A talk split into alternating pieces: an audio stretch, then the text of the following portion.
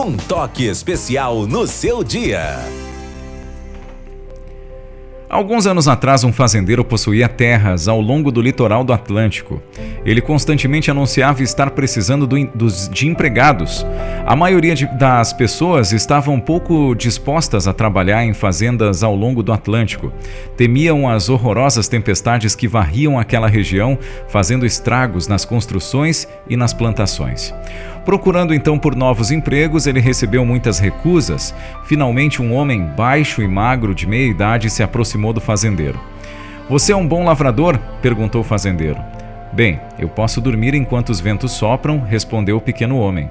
Embora confuso com a resposta, o fazendeiro, desesperado por ajuda, o empregou. O pequeno homem trabalhou bem ao redor da fazenda, mantendo-se ocupado do alvorecer até o anoitecer, e o fazendeiro estava satisfeito com o trabalho do homem.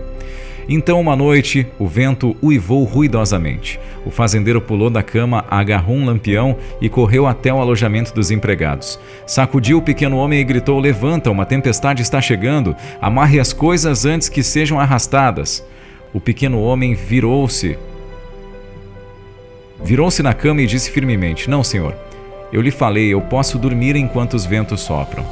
Enfurecido pela resposta, o fazendeiro estava tentando despedi-lo imediatamente. Em vez disso, ele se apressou a sair e preparar o terreno para a tempestade. Do empregado trataria depois. Mas, para o seu assombro, ele descobriu que todos os montes de feno tinham sido cobertos com lonas firmemente presas ao solo.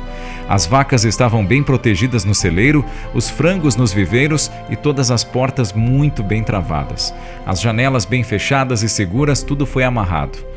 Nada poderia ser arrastado. O fazendeiro então entendeu o que o seu empregado quis dizer. Então retornou para sua cama também para dormir enquanto o vento soprava.